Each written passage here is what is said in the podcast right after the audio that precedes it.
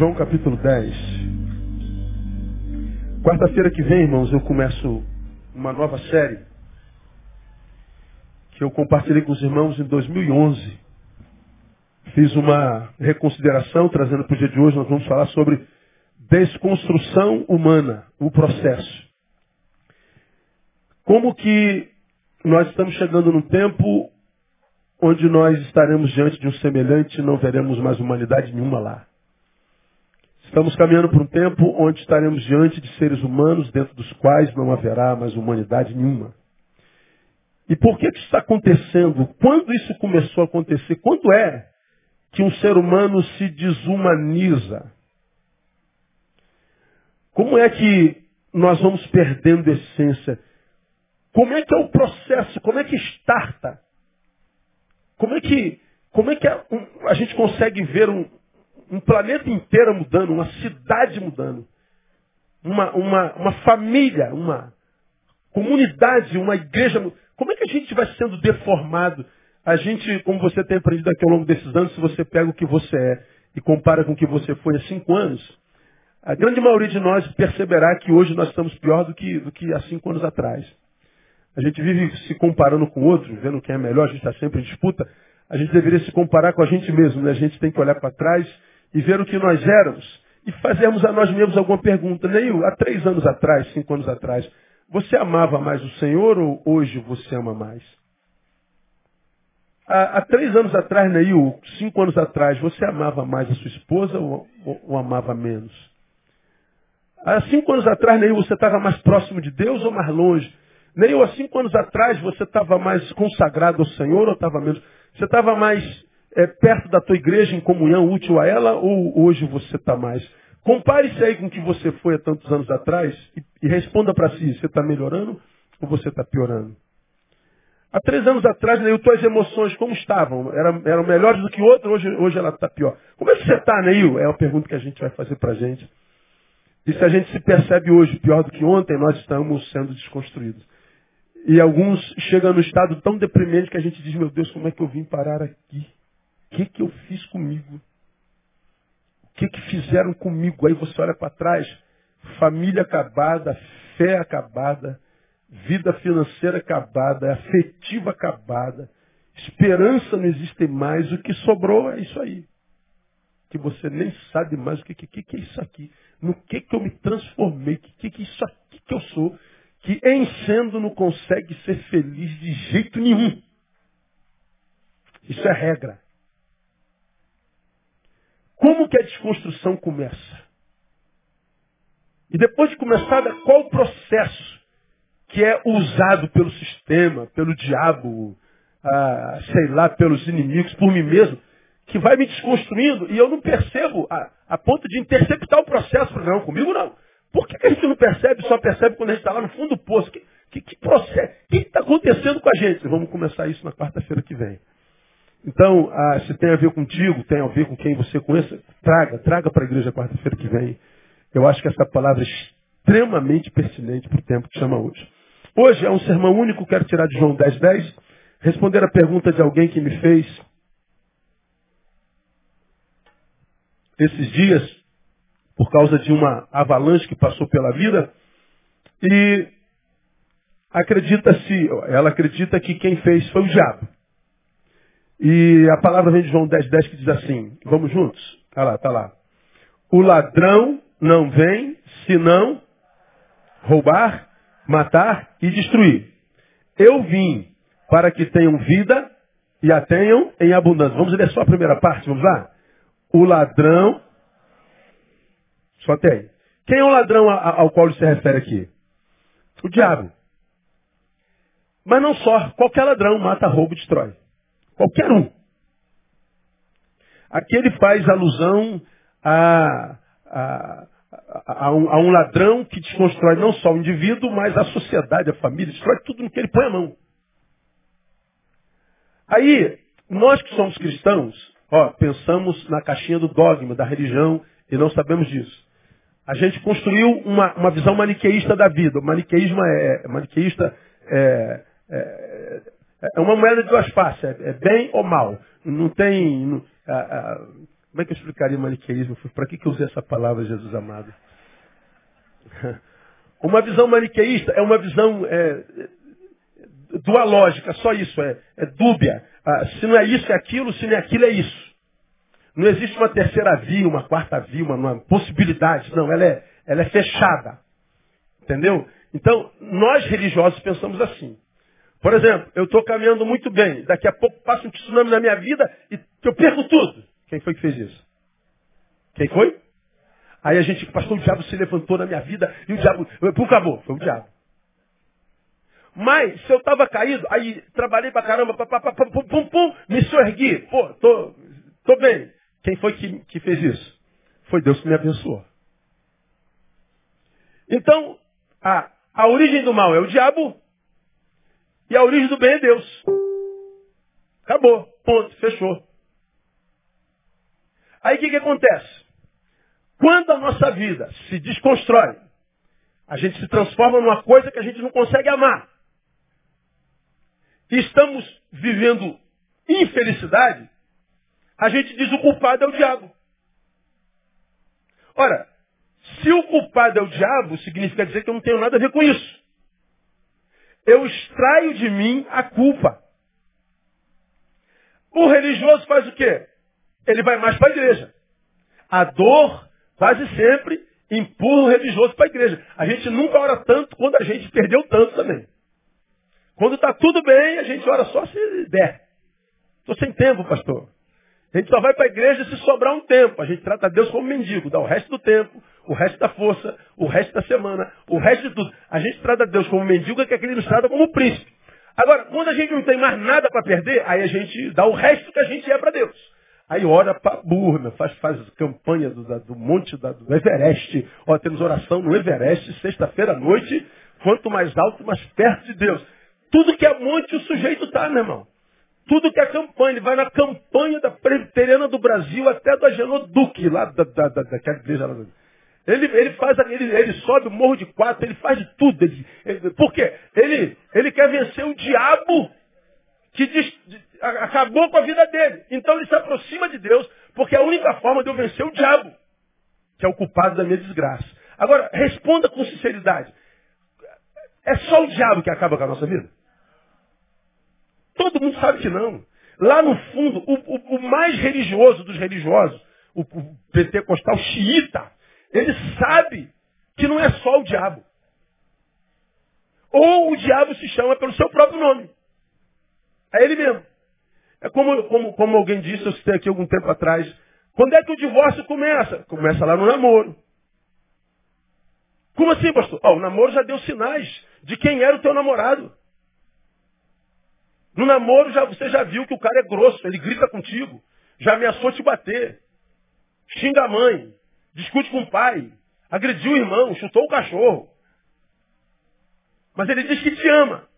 E você se apaixonou irracionalmente. Mas está vendo o caráter do sujeito. Mas diz que o amor cega. Aí você cega pelo amor, se recusa a ver o que está diante da tua fuça. Mamãe avisa, papai avisa, o amigo avisa, o inimigo avisa. Nem, nem pro meu inimigo eu queria um marido desse, então cuidado com esse cara. Mas você está apaixonada, não ouve. Aí casa, começa a apanhar.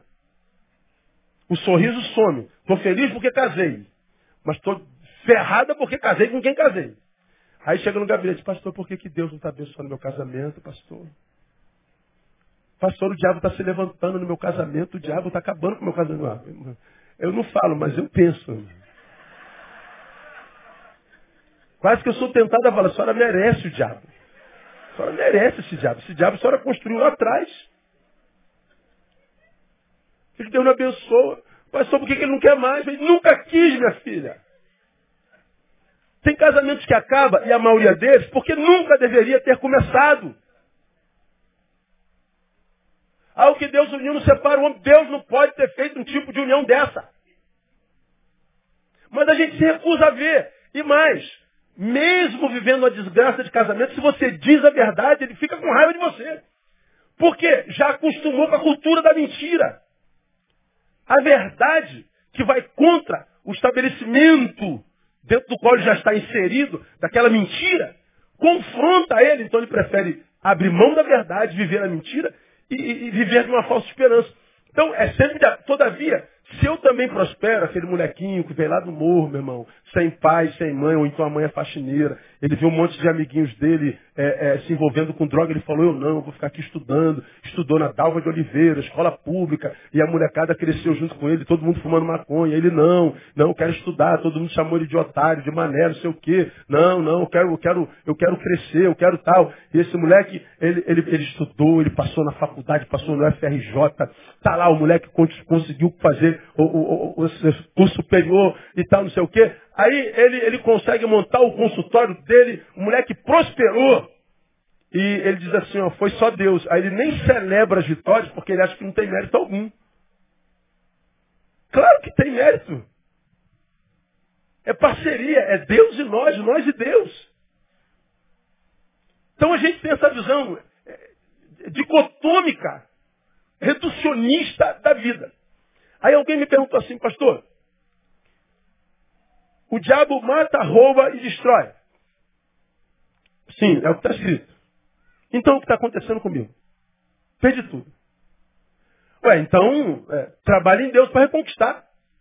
Porque o versículo diz que ele mata, rouba e destrói, mas ele diz, eu não, eu vim para que você tenha vida e vida com abundância. Bom, se é só essa visão maniqueísta, dicotomista, se o diabo destrói, por outro lado está dizendo que ele veio para ter vida. Como ele é mais poderoso do que o diabo, já que o diabo destruiu, ele vai te ajudar a reconstruir. Então, tem esperança. Mas não. Geralmente o crente, ele se pega só na primeira parte, mata, rouba, destrói. E aqui, roubado, matado e destruído, ele se, se, se coitadiza, é tomado pelo espírito de coitadismo, e ao invés de reagir, fica esperando que as pessoas façam por ele o que compete somente a ele fazer. Aí nós vemos aquela multidão de gente numa miséria danada, pedindo oração por todo lugar que vai, vai em todas as igrejas do Brasil pedindo oração. E não entendeu até hoje que nesse caso não seria a oração que resolveria o seu problema, seria postura. Postura. Se eu dei brecha, ele me matou, roubou, destruiu, a palavra diz no mesmo versículo que ele veio para que eu tivesse vida e vida com abundância. Então, se ele teve brecha em mim para me destruir, eu vou dar lugar ao Espírito Santo de Deus, ao Senhor da igreja que é Jesus, para que ele me devolva a vida. E vai acontecer. Então, o que, que tem que se fazer? Postura. É postura. Mas hoje, nós temos só é, 29 minutos. Eu não vou falar sobre essa postura porque eu falo muito sobre postura. Eu quero falar com vocês rapidinho. O que, que o diabo mata rouba e destrói em nós de fato de verdade. O que ele rouba é, é, é meu carro? Porque tem gente que é satanista e que tem carro roubado também. Pô, peraí, Satanás, eu sou, sou teu, meu, também, me roubado, como é que pode?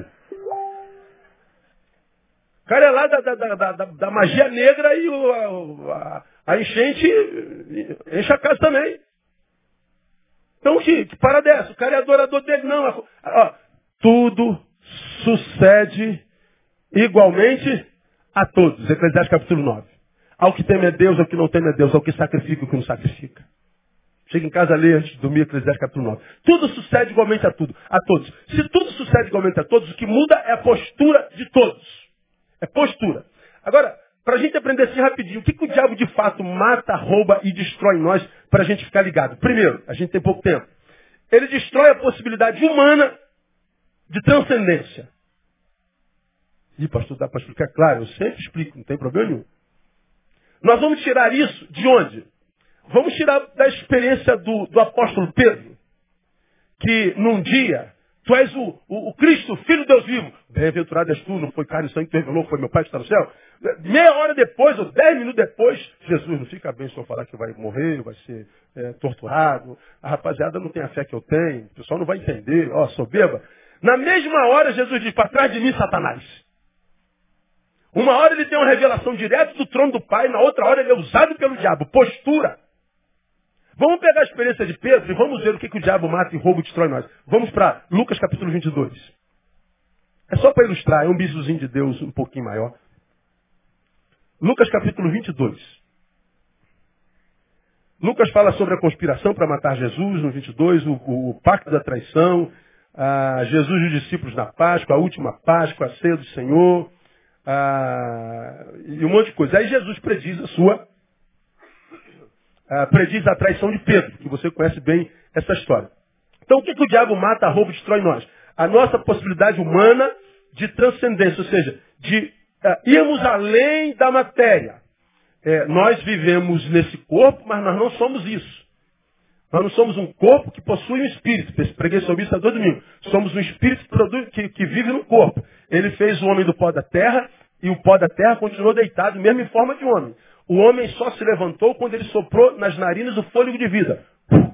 Aí o homem se levantou e ele disse: o homem tornou-se alma vivente.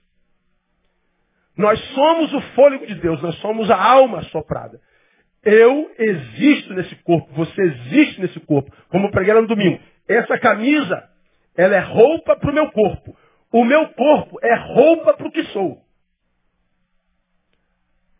Esse corpo, quando chegar o tempo dele, ele volta para a terra. De onde ele veio. E o espírito volta para Deus que o deu. Ele deu quanto? Nós somos esse sopro divino. Por isso, imagem e semelhança de Deus. O pó volta para a terra de onde veio. Então, eu sou esse espírito que habita nesse corpo. Ora, o que, que a gente tem de Deus que o diabo quer tirar? Essa capacidade da gente transcender esse corpo. Se ele tira essa capacidade de transcendência, nós ficamos reféns desse corpo. Você só vive em função desse corpo. Você está preso, no meu caso, a 1,60m, a 86 quilos. Eu não passo de um pedaço de carne que anda. Tudo que eu vou conhecer como prazer é corpo. Tudo que eu vou conhecer como realização, corpo. Investimento, corpo. Tudo é corpo. Agora, não tem como ser feliz sendo só um pedaço de carne. Pense, meu irmão. Pense. Ah, alguém aqui ama alguém na vida? Quem ama alguém na vida? Diga, eu amo. Muito bem, você pega no amor? Não. Pega na saudade? Pega no ódio? Pega no cansaço? Pega na, na disposição? A, a gente não pega em nada que diz respeito à vida. Nada que diz respeito à vida é pegável, é pegajoso, é só perceptível, é sensitivo. O que dá sentido à vida não se pega, se vive. Explica o amor. Ah, eu amo aquela mulher. Legal, explica, explica o amor. Ah, eu estou com fome. Explica a fome, explica a fome. Ah, eu estou com saudade. Explica a saudade. Não, a gente não explica, a gente só sente. Não tem como decifrar, discernir. É transcendente. Explica a Deus, esse Deus que você crê. Explica sentido para chegar aqui e cantar um monte de música para um cara que você não vê, que você não consegue explicar, não tem que comprovar. O que você vem fazer aqui todo culto cantar uma musiquinha para ele, meu? Eu não sei, pastor, mas que faz um bem para minha alma terrível, faz. É como aquele moleque que foi, aquele moleque, aquele cara que, que era cego lá na porta lá, Jesus cura ele e, e, e ele é levado para junto dos, dos, soldados lá para explicar. Você acha que esse cara que, que te curou é o quê? Eu falei, eu não sei, cara, eu só sei que eu era cego e agora vejo. Eu não sei discernir o que, que aconteceu, mas que depois que ele passou pela minha vida, minha vida mudou completamente. Ah, minha vida mudou completamente. Pode aplaudir a ele. Aí o que, que acontece? O cara que é ateu diz assim, eu não acredito, o problema é dele. E nem tem de explicar, porque só se foi experiencial. Não tem jeito, é bobagem discutir religião, porque não tem. Você não consegue explicar saudade, vai explicar a experiência religiosa. Agora, o que, que o diabo tira de mim? Perceba. Ele tira de mim essa capacidade humana de transcendência. A gente tira de onde? Do, do 39. Vamos para o 39 aí. Jesus sai para orar no monte. Você conhece o texto. 39 diz Então saiu, segundo, segundo costume, foi para o Monte das Oliveiras e os discípulos seguiram. Estão no monte. Ah, aí tu vai no 45, para ganhar tempo. Depois, levantando-se de oração, veio para os seus discípulos e achou-os como? Dormindo como? De tristeza. E disse-lhes, por que estás dormindo? Levantai-vos, orai, para que o quê? Não interessante. Quem é que não suporta a tentação? Quem na hora de orar dorme. Quem é que não suporta a tentação? Quem na hora de dormir ora. Por que, que tem crentes que suportam o câncer, luta contra o câncer com fé, vem para a igreja cheio de metástase e adora o Senhor. Você fica olhando, meu Deus, esse cara vai morrer daqui a dois dias. O que, que ele está fazendo aqui? E cantando com alegria, ele está celebrando com o restinho da força dele, com alegria grato ao Senhor, porque o Senhor tem cuidado dele. E ele está cheio de metástase no corpo. Por que, que tem outro que a unha encravou? Oh, Deus, me mata, Deus, me leva. Quero morrer, Deus. Meu namorado beijou a minha amiguinha de 13 anos. É o paixão da minha vida, me mata, Deus. Por que, que um não consegue um encravado e o outro consegue lutar contra o câncer? Porque Deus ama mais a um que o outro? Não. É a capacidade de transcendência. A capacidade de transcendência só é possível pelo Espírito Santo. E o que, que o diabo quer roubar em mim? Essa capacidade. Ele quer me reduzir a um pedaço de carne. Quando eu sou um pedaço de carne, qualquer coisa que me tire na carne é como se a minha carne inteira perdesse valor. Já viu aquelas pessoas que ah, o, o, o, marido foi embora, a, a mulher se mata? Já falei sobre isso aqui. Minha vida acabou. Por que, que, a vida acabou? Porque a vida dela era um pedaço de carne unido a um pedaço de carne. Como a metade do pedaço de carne foi embora, ela se tornou metade de vida. Então não vale a pena viver pela metade. Aí eu falei assim, a senhora quer morrer por alguém que nem viver que a senhora quer. A senhora fez de um pedaço de carne a sua vida, de um homem a sua vida. O que acabou, minha irmã, foi seu casamento e não a sua vida. E tem um monte de gente cujo casamento já acabou e se sorgueu e quer saber, melhorou demais. Percebeu que não foi uma perda, foi um livramento. Ah, eu quero morrer. E algumas se matam mesmo. Perde o emprego se mata. Colocaram um, um banner no Face criticando você e você quer se matar. Ou quer matar alguém. Por que, que nós estamos assim, insuportavelmente incapazes de sentir dor? incapazes de viver o antagonismo, porque nós nos reduzimos a um pedaço de carne. Agora, quando nós não somos roubados pelo diabo, toquem na nossa carne, toquem na nossa imagem, a adversidade vem, nós temos a capacidade de sair de dentro da adversidade, transcender, subir um pouquinho e olhar a adversidade de cima, como disse José Saramago, para se ver a ilha tem que sair da ilha. Para nos enxergarmos temos que sair de nós. Ele está falando de transcendência.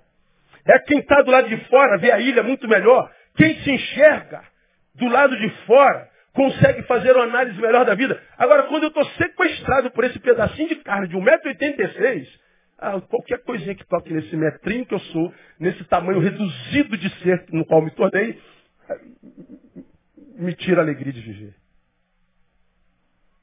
Aonde que Pedro perdeu essa capacidade? Bom, Pedro e, os discípulos Jesus sobe para orar e Jesus diz: vocês não conseguiram suportar nem um instantezinho. Pedro e os outros subiram para orar, clamar, subiram para interceder, subiram para exercitar a espiritualidade, transcendência, acabaram por dormir. Perderam o interesse pela transcendente. Perderam o interesse sobre, pelo sobrenatural. Perderam o interesse sobre as coisas de Deus. Perderam a motivação. É, é o que o diabo tem feito com tanta gente hoje. Ele de tal forma tira a tua motivação, adoecendo teus valores, colocando as coisas espirituais lá no fim da fila. E ele faz isso com tanta facilidade que você nem percebe que está sendo roubado. A gente só se lembra de Deus quando é para tirar alguma coisa dele. A gente só se aproxima dele quando alguma coisa em nós está faltando. Nos aproximamos dele por causa de nós. Porque se nós não estivermos precisando de nada, nós não nos aproximamos dele. Nós não respeitamos a inteligência de Deus. Quando nós agimos assim, nós estamos chamando Deus de idiota. Não faça isso, pelo amor de Deus. Ele sabe quando eu sou hipócrita. Ele sabe quando a minha oração é carnal. Quando a minha adoração extravagante é carnal. É só porque eu estou divorciando Deus. Só porque eu perdi o emprego. É só porque eu engordei 32 quilos. É por isso que eu estou te adorando, eu quero um milagre. Deus sabe disso. A gente tem perdido o prazer pelas coisas espirituais. A gente tem perdido a motivação pelas coisas espirituais. Nosso quarto não tem mais altar. Nosso quarto se reduziu a um dormitório unicamente. Nós estamos mais ocupados em cultuar a nós mesmos do que a Deus. Você vive aí na, na, na, com seu telefonezinho, tirando 35 fotos por hora tua para publicar. Todo mundo conhece o teu biquinho. Ninguém aguenta mais ver teu bico. O quanto você é sensual, irmã. O quanto você é gostosa, sexy. O quanto você está recebendo adoração, linda, maravilhosa, gostosa. Aí teu ego infla. E a Bíblia diz o quê? Importa que ele cresça e eu diminua, ou seja, desapareça. Sabe o que, que o diabo tem roubado de nós? O lugar de Deus em nós. Quando olham para nós, o que vem somos nós, não ele. Quando olham para nós, só vem nós. Aí fomos roubados, matados e destruídos, e nem soubemos que fomos roubados, matados e destruídos. Não há lugar para Deus no meu Face. Não há lugar para Deus no meu quarto. Não há lugar para Deus na minha família, a não ser que quebre alguma coisa. A gente chama o mecânico. E a gente não respeita a inteligência de Deus. Então, roubaram-nos a, a, nossa motivação. E a vida de muitos de nós tem sido assim. É, o, o que difere hoje é que nós somos roubados das nossas motivações, mas hoje nós temos um, um, um sem número de desculpas para dar a nós mesmos. Quando nós somos roubados e colocamos Deus lá no fim da fila, a gente tem uma, uma desculpa para dar. Aí a gente dá a desculpa mais farrapada. Por que, que você não está chegando na tua igreja, irmão? Por que, que você deixou o ministério? Por que, que você não passou pela palavra hoje? Ah, me ajuda aí. Qual é a desculpa que a gente dá? Não vem por quê? Está sumido, irmão? Dá uma desculpa aí. Trabalhando, trabalho. O que mais? Estou estudando muito, estudando. O que mais? Hã?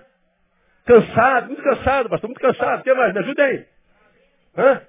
Ih, o trânsito está muito ruim para ir, pastor. O trânsito está desgraça, não dá não, não dá, está difícil. O que mais? Mais desculpa aí. Hã? É o jogo do Flamengo. Né? Esse Flamengo é normal, já O ah. que mais? Mais desculpas. Hã? Criança. Filho, pastor, criança não deixa, pastor. Criança não deixa. Aí veja bem, olha só. O trabalho é desculpa para não fazer. O estudo é desculpa para não fazer. O filho é desculpa para não fazer. O trabalho é desculpa para não fazer. Pergunto, trabalho, filho, tu, tudo bênção, não é? A bênção se torna desculpa para perder a, a, a motivação. Agora vamos lá. Trabalho, emprego, a, a academia, é, filhos, tal. Vamos imaginar que você seja Deus e eu seja o filho que você ama. E o pai que ama, a mãe que ama, tem prazer em estar junto com o filho. Amém ou amém? Pois bem, se você percebe que os, o meu trabalho tem me afastado de você, que me ama, você é Deus, pai. Você está percebendo que o, o meu esporte está me afastando de Deus, diz o Senhor. Você está percebendo que o carro que eu comprei está me levando para lugares que não estão. Você está me percebendo que tem alguma coisa que está me afastando de você. Você é Deus, o que, que você faria? Eu tiraria essas coisas todinhas. Aí nós vemos um monte de gente perdendo um monte de coisas e diz assim, ó, foi o diabo que me tirou. Pode ser Deus por amor. Estou dizendo que é regra? Não. Estou dizendo que é possibilidade. O que afasta a maioria dos cristãos de Deus, de modo que o diabo consiga roubá-los, quase sempre é o que Deus lhes deu. Se tudo é tirado, Voltamos ao maniqueísmo. É o diabo. Não, pode não ter sido. Pode não ter sido. Lembra do empresário? Perdeu tudo. E tinha muito tudo. Tinha muita, mas tinha muito. Perdeu tudo. Ele chega perto do pastor e diz, pastor, tem misericórdia, ora por mim. Peça a Deus por mim. Porque eu perdi tudo. Eu perdi tudo, pastor. O que, eu faço? O pastor falou para ele, agradeça. Eu perdi tudo, estou no fundo do poço. O pastor falou para ele, agradeça a Deus porque esse poço tem fundo. E para quem chegou no, poço do, no, fundo do poço, só tem um lugar para o qual orar, olhar. Qual é? Para o alto. Então é possível que o tudo que a gente perdeu tenha sido a maior bênção que a gente já ganhou na vida. Porque é a única forma que a gente pode olhar para o alto. Então você está aí no fundão do poço, irmão. Em vez de murmurar, reclamar, de continuar em decadência, sendo roubado, destruído, Agradeça a Deus porque esse poço tem fundo. E não há fundo de poço ou profundidade de poço algum no qual Deus não possa te buscar. O que, que o diabo rouba em mim? Ele rouba de mim essa capacidade de transcendência. Ele está interessado no meu carro, ele está interessado é que me, me afastar de Deus. Ele está interessado em me levar para bem longe de onde do lugar onde eu sou intocável. Ele quer me tirar de debaixo das asas do Todo-Poderoso.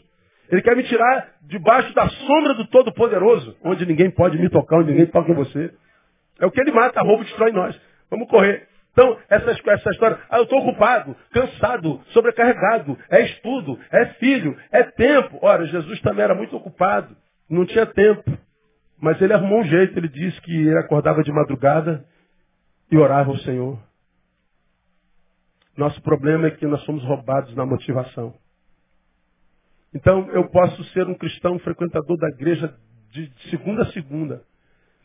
Mas é porque me tornei um cristão mecânico, metódico. Acostumei com isso. Sou um cachorro adestrado. Mas não há mais rio de água viva fluindo porque a motivação já me foi roubada. Então, sou um cristão presente roubado. Perdão, destruído e matado. O que mais? Que ele rouba destrói em nós? Ele destrói a capacidade de resistir ao apelo da carne. Eu vou mudar. Ele destrói a possibilidade do homem viver individuação. Individuação é, é, é, é né? Ah, Jung, ele diz que individuação é o processo que nos leva do estado de infantilismo existencial, infantilismo, infantilismo. O infantilismo é o que me faz menor do que eu sou e me torna dependente de muitos e de tudo. Então, o, o infantil, ele entra no meio da massa e desaparece. Ele perde a sua, a sua capacidade de individuação. Não é individualismo. Individualismo é, é a desgraça da humanidade. Estamos do lado um do outro, mas ninguém ligado ao outro. Cada um vivendo para si mesmo. Individualismo, o ismo conota a doença do indivíduo. A individuação é, eu posso estar no meio da massa, independente de que massa seja, mas porque eu tenho a capacidade de individuação, eu não sou como um infantil que me reduzo, me deformo para ser aceito pelo meio. Seus princípios, seus valores. Eu posso estar onde quiser, mas eu tenho a minha consciência elevada. Eu não sou influenciado pelo todo, eu sou influenciado pelo si mesmo. E o meu si mesmo é habitado pelos valores e princípios do Espírito Santo, porque eu sou casa dele.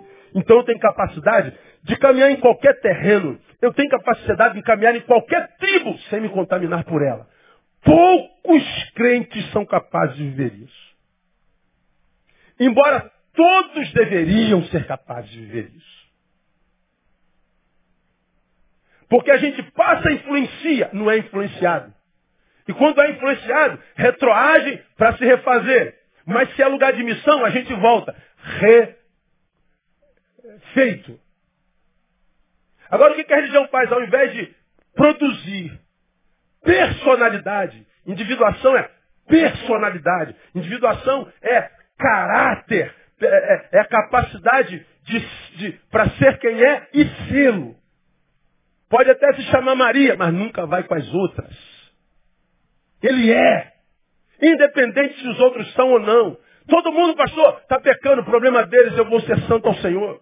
Todo mundo se corrompe, o problema é deles, não tem nada a ver com isso. Todo mundo jogou pedra, não interessa, eu não sou jogador de pedra, eu tenho outra função no caminho. Todo mundo liberou uma palavra maldita, eu não sou amaldiçoador, sou abençoador. Individuação. Da onde que a gente tira isso em Pedro? No versículo 50, diz que quando os caras foram prender, prender Jesus, olha lá, então um deles feriu o servo do sumo sacerdote e cortou-lhe a orelha direita. O soldado foi lá, prendeu Jesus, um dos discípulos arrancou a espada do cara e mandou, vup, arrancou a orelha de Malco. Quem foi esse cara? O mesmo Pedro.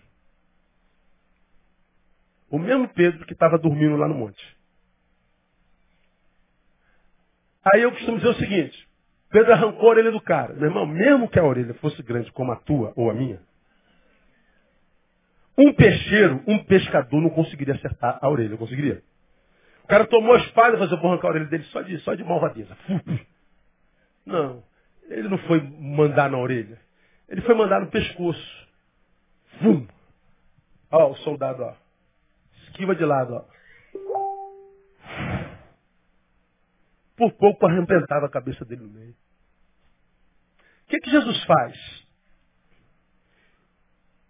Deixe-os, basta. Tocando-lhe a orelha, o curou.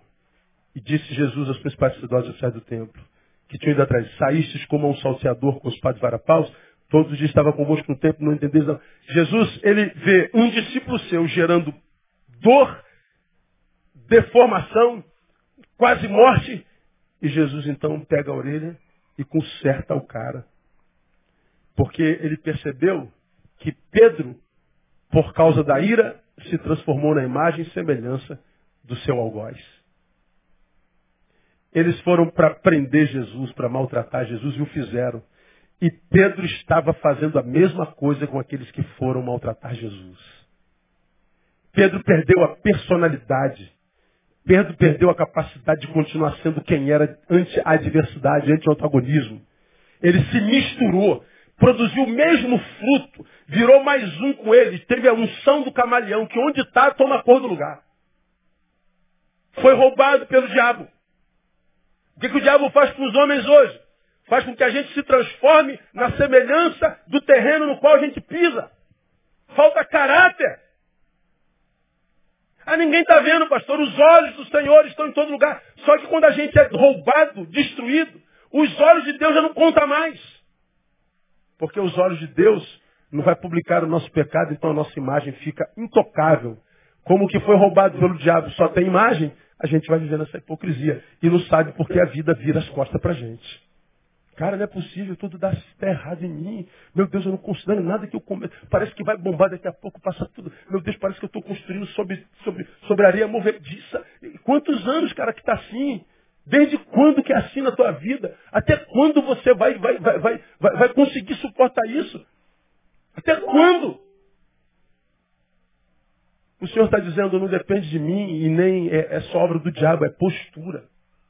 O que, que o diabo rouba em mim? Essa incapacidade de viver individuação, de continuar sendo quem sou a despeito do terreno contraditório no qual eu vivo. É isso que ele mata, rouba em mim. Terceiro, para a gente terminar, ele destrói a coragem para assumirmos uma vida de compromisso. Porque o cara, para assumir compromisso e cumprir, o cara tem que, mais do que ser homem de Deus, tem que ser homem. No versículo 54, o mesmo Pedro. Ó, a, a, a sucessão de decadência. Começa lá atrás, quando ele diz, Satanás pediu para te andar, e eu pedi ao Pai por ti para que tua fé não desfaleça. Estou pronto a ser preso e a morrer por ti. Pô, tu vai me negar daqui a pouquinho, cara, antes do galo cantar. Daqui a pouco no monte, ele dorme na oração. Ele se transforma na imagem e semelhança do seu algoz. Quase gera morte. Jesus conserta. Ah, Pedro aprendeu, aprendeu nada. Jesus é preso de qualquer jeito. Aí começa a, até a experiência do canto galo. No 54, então prendendo, o levaram e o introduziram na casa do sumo sacerdote. E Pedro fazia o quê? Seguia-o de longe. Lembra do Pedro que tinha intimidade? Ao ponto de, entre os doze, ser chamado com Tiago e João para ir orar em particular com Jesus? Agora Pedro está olhando Jesus de longe. Cadê o compromisso, Pedro? Você não tinha um cargo lá, Pedro? Você não tinha uma missão, não confiaram a você, Pedro? Eu não te dei um talento, não te dei uma vocação, não te dei um dom, Pedro. Pedro, você não foi alguém com quem Deus falava diretamente. Revelação do Pai que está no céu. Pedro, o que está acontecendo contigo? Você está sendo desconstruído, Pedro. Você está sendo roubado, matado, destruído. No quê? Na, na sua capacidade de assumir uma vida de compromisso. A falta de compromisso tem sido uma ferramenta poderosa na mão do diabo para destruir muitos crentes. Mas, irmão, eu vou dizer uma coisa para vocês. A gente, eu, eu sou pastor de uma igreja que funciona. Tudo que a gente faz aqui funciona. Não há nada que a gente planeje que falte gente, falte recurso. Cara, é um milagre. Eu rodo o Brasil e parte do mundo. Eu conheço as igrejas todas. A tua igreja é um milagre. Mas a despeito de ser o milagre que é, muitas vezes a gente tende a desanimar. Porque hoje a gente é multidão. Mas que a gente encontra de gente que foi voluntário, nós temos um exército de voluntários. O cara é voluntário, daqui a pouco disseram, pô, não gostei dessa garrafa aqui não, acho que ela tem que ficar aqui. Aí tu puxa para cá, pô, não falei que eu quero lá? Pronto, antagonismo. Aí chega, pastor, vou, vou, Estou entregando carga aí porque eu botei água aqui, o cara levou para lá, não estou aqui para me aborrecer não. Tá bom. Está entregue, está liberado. Eu nunca em hipótese alguma, peço ninguém para ficar. Porque se alguém vem servir ao Senhor, imagina que não vai ter oposição. Se alguém que vive no mundo que jaz no maligno, a sua natureza de santidade, e a natureza, a terra onde você viva é de carnicidade. Você não quer oposição, você não quer crítica, você não quer é, é, é, é ser mal interpretado, você quer ser amado por todos, compreendido por todos, exaltado por todos. Jesus de Nazaré não conseguiu. E você quer só elogio? Meu irmão, arruma outra religião para você. Não é o cristianismo essa religião. Mas porque a gente já foi roubado, a gente precisa, porque quer fazer, que não haja oposição. Que haja sempre apoio, que tudo que a gente peça nos dê é, imediatamente. Pô, não existe, cara, esse mundo não existe. E por mais que eu veja isso com, com um número tão reduzido, muitas vezes eu me pego desmotivado. Aí eu lembro dos outros. A desgraça dos outros me consola. Por incrível que pareça. Porque a, a coragem para assumir uma vida de compromisso hoje é cada vez mais difícil. Os homens não terminam nada que fazem. Por último, destrói a capacidade de comunhão com a luz, com o que é de Deus. O 55 diz assim: E tendo eles acendido fogo, os que prenderam a Jesus, no meio do pátio, e havendo-se sentado à roda, o que, que aconteceu? Pedro sentou entre eles. Ó, ele que estava num monte orando com Jesus, sentado com Jesus. Pedro, Tiago, João e Jesus. Dormiram. O tempo passa, quem dorme ao invés de orar é roubado. Ele passa a produzir morte, espada. Mas porque continua sendo roubado, não muda a postura, ele não transforma a dor e a humilhação em escola. Como disse o escritor, a vida, o mundo é uma escola. Mas que não adianta nada se o sujeito não sabe ser aluno. Ele não aprende com a dor, ele não aprende com, com a deformação. Aí o que, que acontece? Ele passa a seguir a Jesus de longe. Olha a desconstrução. De longe, ele também não aprende, ele não percebe a degradação pela qual passa. E agora ele se assenta à roda dos que prenderam a Jesus, dos que estavam torcendo para ele, que ele morresse. Salmo capítulo 1 diz, bem-aventurado o homem, lembra, que não se detém, lembrando, ó, estamos andando, estamos? Repita comigo, é, cita comigo, estou vivendo, estou vivendo, hein? Estou vivendo. Bem-aventurado o homem que não se detém na roda dos escarnecedores. É, não, que não se detém. Salmo 1. Gente, deu brancão aqui. Isso, no caminho. Não se detém, ó, eu estou andando, vida normal.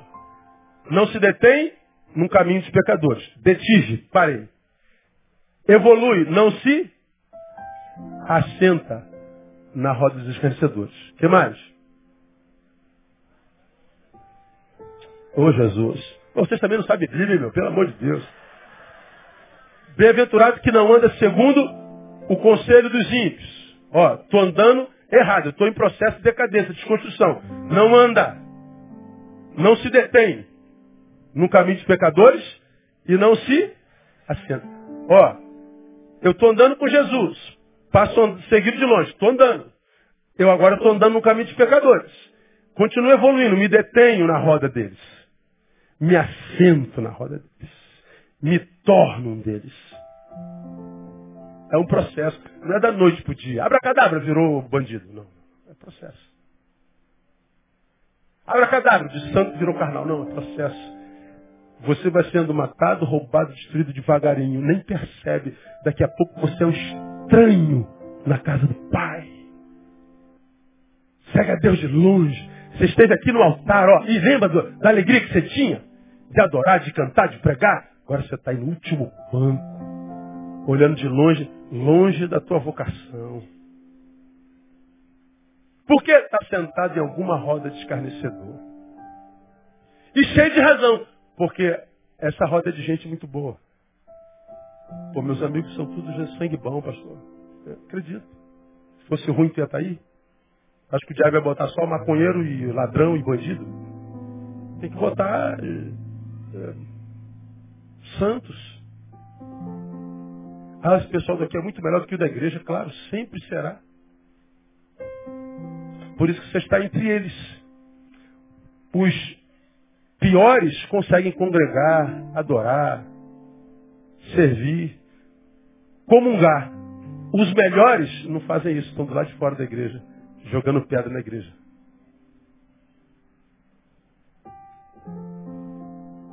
Você está certo, coberto de razão. Mas a Bíblia diz que o melhor é o fim das coisas, né? Quando acabar, a gente vai ver como é que fica. Quando acabar. Por hora, eu só lembro você, o que eu já preguei, você se lembra, sou paraquedista do Exército. Boot marrom, saltei de um avião 51 vezes. E quem é PQD que sabe, poucas coisas nessa vida se comparam a sair do avião e voo. Quando o mestre salto diz, tchá! Meu irmão, jebe. Meu irmão, todo mundo tinha que saltar do avião uma vez na vida.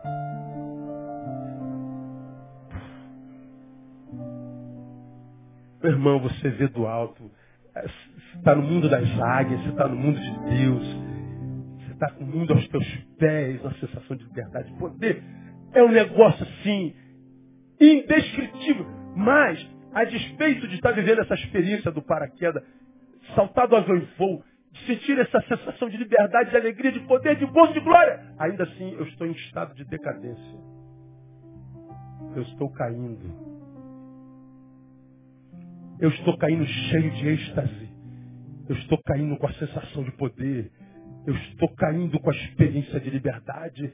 Eu estou caindo me sentindo dono do mundo. Eu estou caindo me sentindo cara. Eu estou caindo com boot marrom. Eu estou caindo com camuflado. Eu estou caindo com a boina vermelha e o capacete de guerra. Eu estou caindo guerreiro. E o PQD quando cai já cai de pé. Está caindo, irmão. É assim que o diabo faz. Ele te põe lá em cima. De modo que você veja a igreja assim, bem pequenininha. Não preciso desta coisinha. Essa besteirinha que Jesus inventou.